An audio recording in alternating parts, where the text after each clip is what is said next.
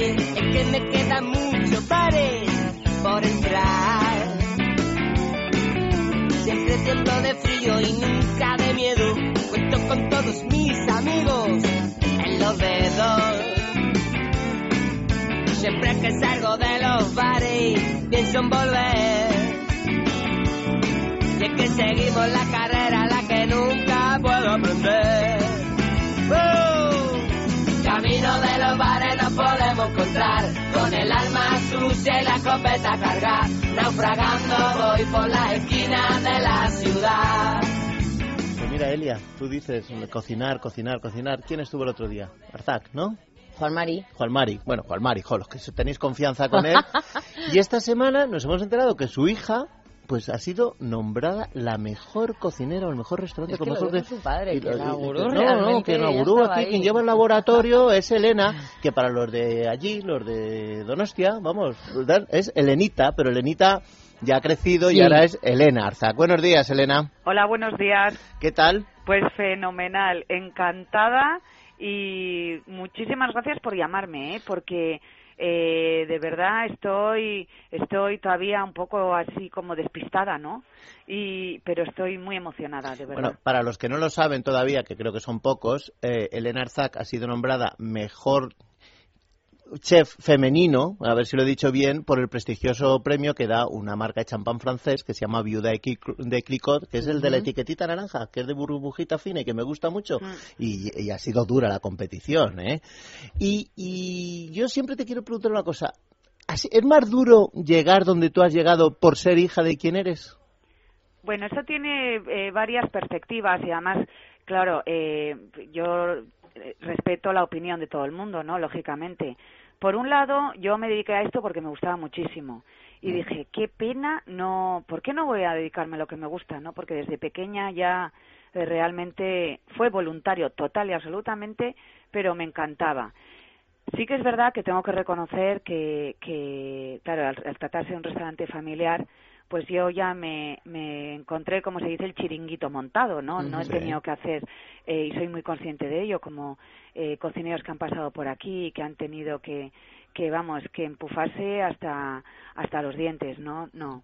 Digo que ne- por ese lado sí que es verdad que, que ya lo he tenido montado y además cuando yo me incorporé, después de estar seis años trabajando fuera, me incorporé al equipo Larzac, pues eh, no había un, un choque de, de estilos eh, brutal, ¿no? Sino que era bastante, lo que había aprendido por ahí lo podía aplicar muy bien, ¿no? Y luego también mi padre, eh, Juan Mari, que él siempre me ha animado eh, a, a que hiciera muchas cosas, ¿no? Y luego también, pues, mi madre también, ahí siempre apoyando al pie del cañón, ¿no?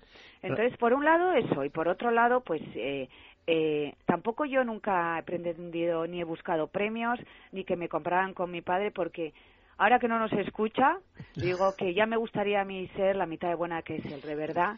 Es la persona que conozco que más le gusta la gastronomía. Fíjate, esa pregunta que has hecho, Pedro, es muy, es muy de toros también. Siempre se le dice a los Claro, toreros, oye, te ha hecho daño que tu No. padre y tal. Pero yo creo que hay que estar y al final eso al principio puede costar por prejuicios de mucha gente.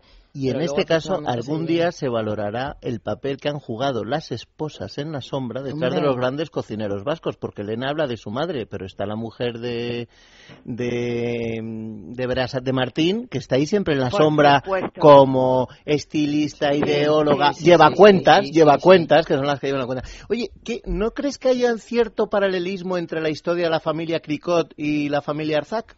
Porque eh, sí. curiosamente eh, la historia de Cricot es muy bonita también y no es una cosa que pum dan dos palmaditas y sale, sino que haya habido muchas mujeres llevando el, Claro. el barco. El ejemplo que se acaba de poner de la, la mujer de Martín, que es que además ella trabaja en el restaurante y, y es la mitad del alma del restaurante también, ¿no? Además hace de todo, es una mujer polifacética y, y además es muy agradable, ¿no? Y luego eh, también pues hay grandes mujeres y sí que es verdad, eh, por ejemplo, eh, eh, y la- los, los Hilario eh, que también tienen eh, a, a mujeres, a sus mujeres trabajando, etcétera. Bueno, la lista sería interminable.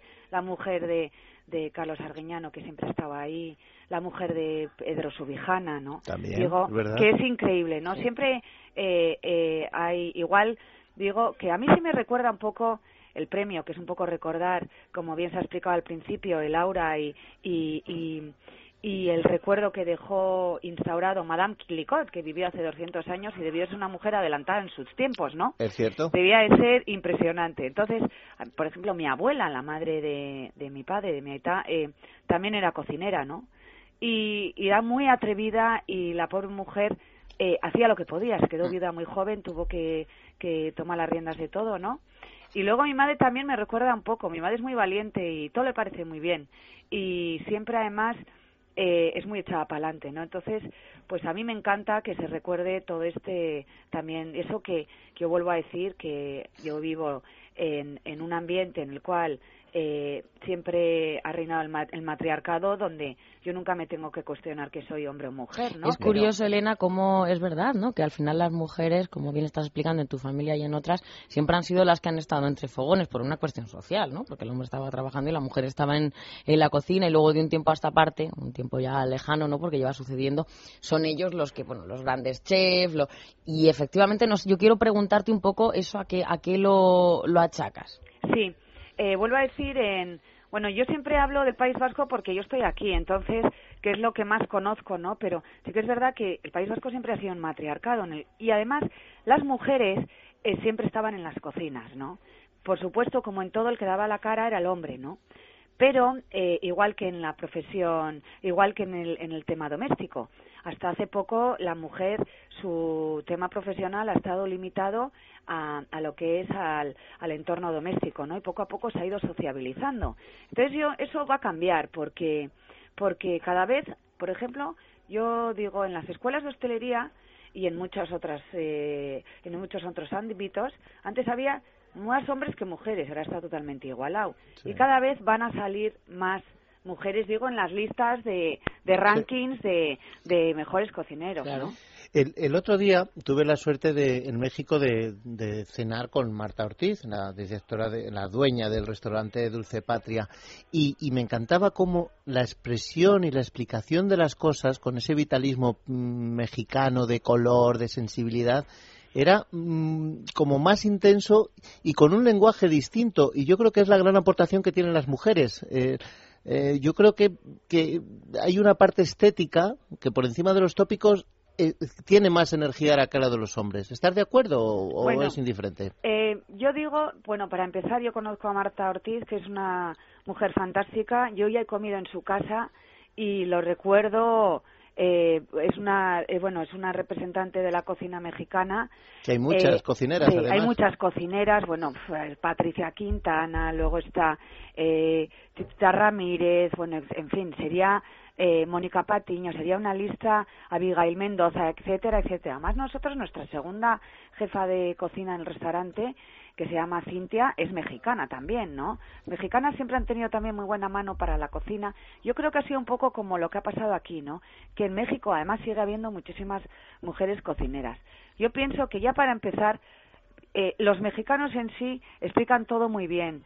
Eh, eh, a mí me encanta su tono de voz y sus explicaciones. Tienen un, un, idioma, yo siempre lo digo, mucho más rico que el nuestro, ¿no? Y además, eh, eh, eh, digo que en el tema de la cocina también les encanta y, y explican todo detalle. A, siempre, a mí se me pregunta muchas veces si yo veo si hay diferencia entre la cocina de hombre y mujer, ¿no?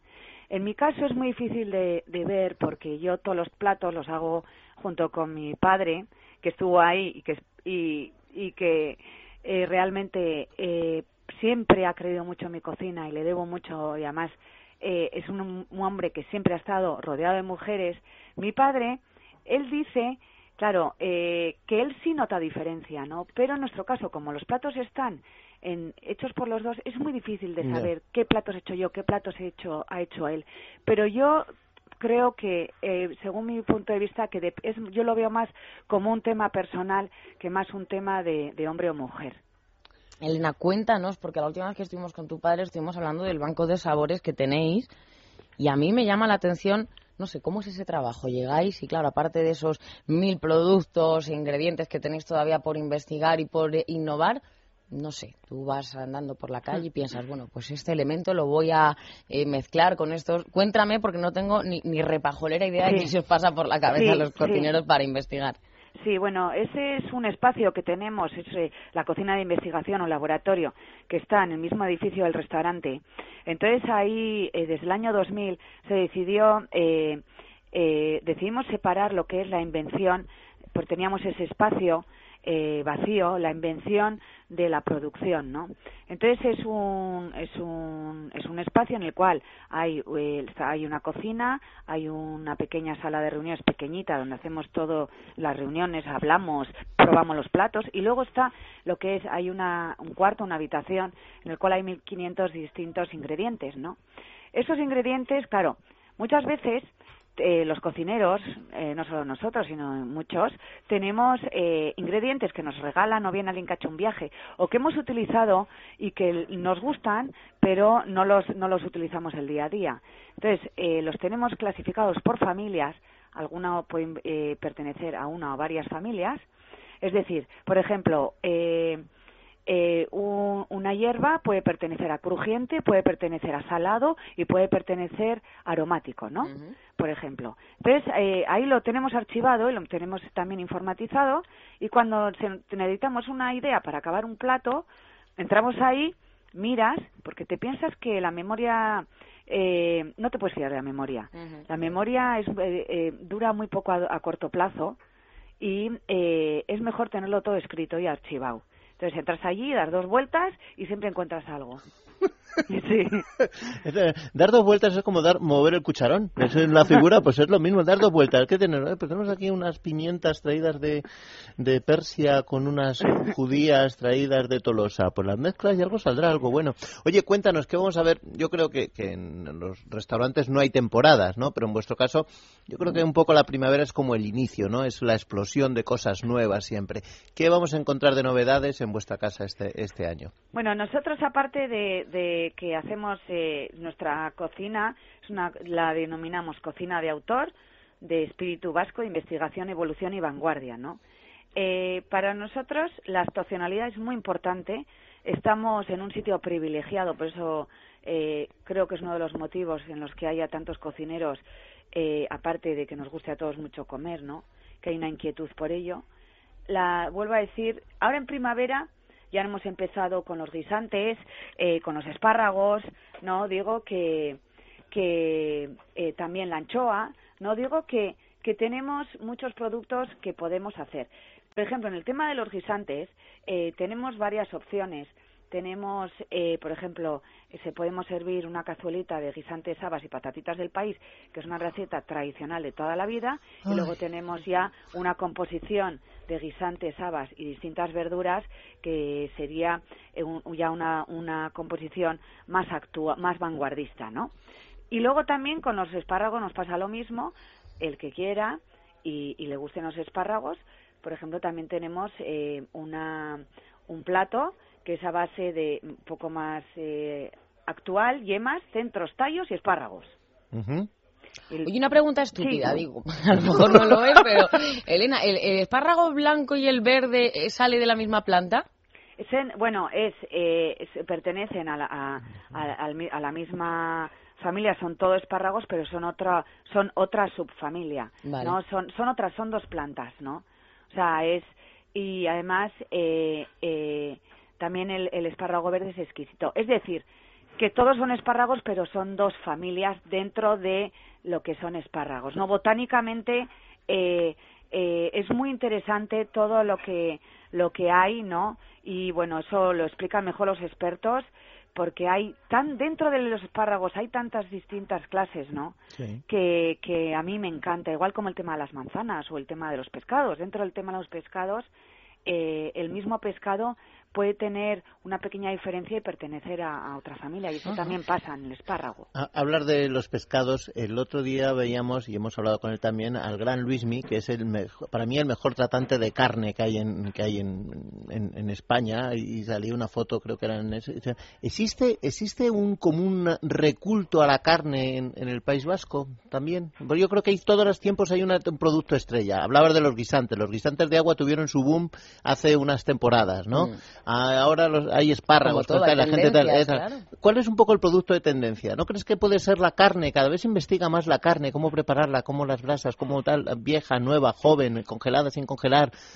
No sé, ¿cuál es la tendencia en las carnes? Pues eh, en las carnes la tendencia es eh, bueno, aquí siempre se ha comido la chuleta. Eh, eh, vuelvo a decir que nosotros, al ser un sitio de costa y donde el pescado aquí es impresionante, las, los, pescados es nuestro, nuestra identidad, ¿no? Pero aquí siempre se ha comido las chuletas.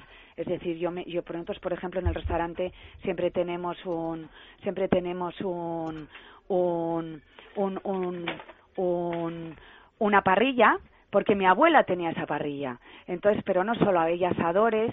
Entonces, eh, aquí siempre se ha compaginado un poco de pescado y luego también a la gente nos ha, nos ha gustado comer lo que es la chuleta, ¿no? Entonces, sí que es verdad, sí que es verdad que hoy en día la gente, tanto en el pescado como en la carne, es muy exigente. Entonces, siempre se busca que la chuleta eh, tenga el tiempo de reposo, que tenga mucho sabor y que no, que no se seque al, al asar, ¿no? En la parrilla de carbón.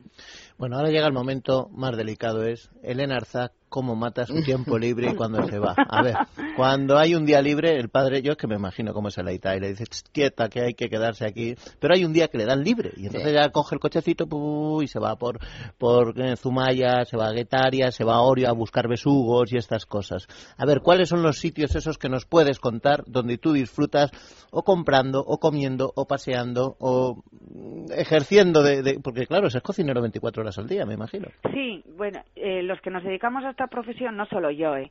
Ya es porque, bueno, porque primero nos gusta y es una de las profesiones que, que requiere muchísimo tiempo, lo hacemos encantados, entonces nos llena mucho. Yo por eso me dediqué a ello, porque decía, es que con esto no me voy a aburrir, eso está claro. Entonces, pasas de un extremo al otro, estás con un cliente, luego hablas por teléfono, luego tienes que hacer platos, luego tienes que hablar con un proveedor, luego tienes que organizar la agenda, luego de todo, ¿no? Tienes que ir al mercado, tienes que tal. Entonces, eh, eh, te queda poco tiempo libre, luego aparte eh, tienes que estar con la familia también, por supuesto, ¿no? Entonces, eh, eh, el poco tiempo libre, eh, a mí, pues, el poco tiempo libre que, que tengo me gusta hacer de todo. Todo me parece bien. Yo soy una persona bastante conformista, digo en el buen sentido, pero por supuesto tengo mis, mis eh, aficiones eh, preferidas, ¿no? Eh, yo es que a mí me gusta mucho comer. Entonces, eh, yo cuando salgo de aquí eh, me gusta, por ejemplo, mucho ir a tomar pinchos. Eh, luego también me gusta ir a otros restaurantes, estar, estar con mis amigos, juntarme. Y luego a mí me encanta viajar. Me encanta viajar, me encanta leer, me encanta la música. O sea, es que hay muchas cosas que me gustan, pero eh, por ejemplo, viajar me encanta. Más me da igual ir a 30 kilómetros que a 2.000 todo me parece interesante. Y en esos 30 kilómetros, dinos unos cuantos sitios que te gusten. Bueno, pues, eh, eh, por ejemplo, hablando, me gusta mucho que estuvimos el otro día, además, que hicimos entre todos, estuvo aquí el, el Congreso Nacional de la Asociación de Hostelería, ¿no? De la FER, de la Federación de Hostelería, perdón. Eh, por ejemplo, Guetaria es fantástico. Guetaria, además, ahora con el Museo Valenciaga, luego hay restaurantes eh, eh, estupendos de donde la gente va a poder comer pescados a la parrilla e incluso la chuleta que estábamos hablando, que es cocina de producto espectacular. Va a y que es un pueblo precioso también, es precioso, va a poder tomar chacolí. No digo que luego se va a poder dar una vueltita por el Museo Valenciaga, que es espectacular, ¿no?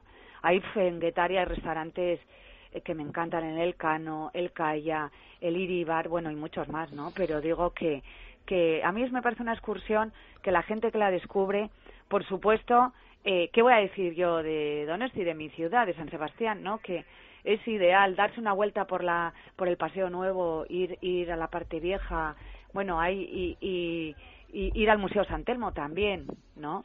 Y luego es que tiene muchas posibilidades. Luego también me gusta mucho, por ejemplo, Tolosa, Tolosa también que, que también se va a poder comer unas buenas alubias, se va a poder eh, eh, eh ver todos esos buenos eh, confiteros y pasteleros que hay, ¿no?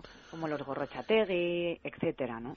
Pues mira, ya hacemos. Vamos a. Se la además, entendida, no, ¿eh? no, no, no. no. Eh, ¿sabe lo bueno? Además, mira, como dice uno de Guetaria, dice: somos tan chulos que ponemos los restaurantes en alto para tener mejor la vista sobre el puerto. Que andan sin tonterías, ¿eh? No andan ahí. ¿verdad? en fin, además, si la Real Sociedad se mantiene en primera, ya echamos la temporada. ¿eh? ¿Para qué nos vamos a engañar? Que quede claro que yo soy de la Real, ¿eh? Hombre, ya, no, no teníamos ninguna duda, vamos. Ninguna. ¿Eh? Vamos, es que ser cocinero y no ser de la Real, vamos, que es... Está reñido. No puede ser. Además, es mira, imposible. me parece muy injusto ¿Eh? porque van igual de bien que el Atleti y el Atleti dicen que juega bien y de la Real no la tienen nadie Nada, en cuenta. efectivamente. ¿Eh? El, el otro día hablé del tema, Sí, del ¿no? tema de Estado. Está la tertulia política. Hombre, Elena, claro, es que Pedro no me sé por qué extraña razón cuando habla con, con De verdad, me vengo arriba. Elena Arzac, muchísimas gracias por atendernos. Enhorabuena por el premio. Y solo podemos desearos pues que se Suerte sigan haciendo las cosas tan bien como se están haciendo hasta ahora en vuestra casa, por encima de padre, hija y con laboratorios y tal. Pues eso, cocinando como ha hecho toda tu familia toda la vida. Muchísimas gracias y sobre todo también eh, voy a transmitir a todo el equipo del restaurante Arzac porque están igual de contentos que nosotros. Pues sí. Muchísimas gracias. Gracias, hasta Un luego. abrazo, Elena, adiós. Hasta luego. Estamos de fin de semana. Es radio.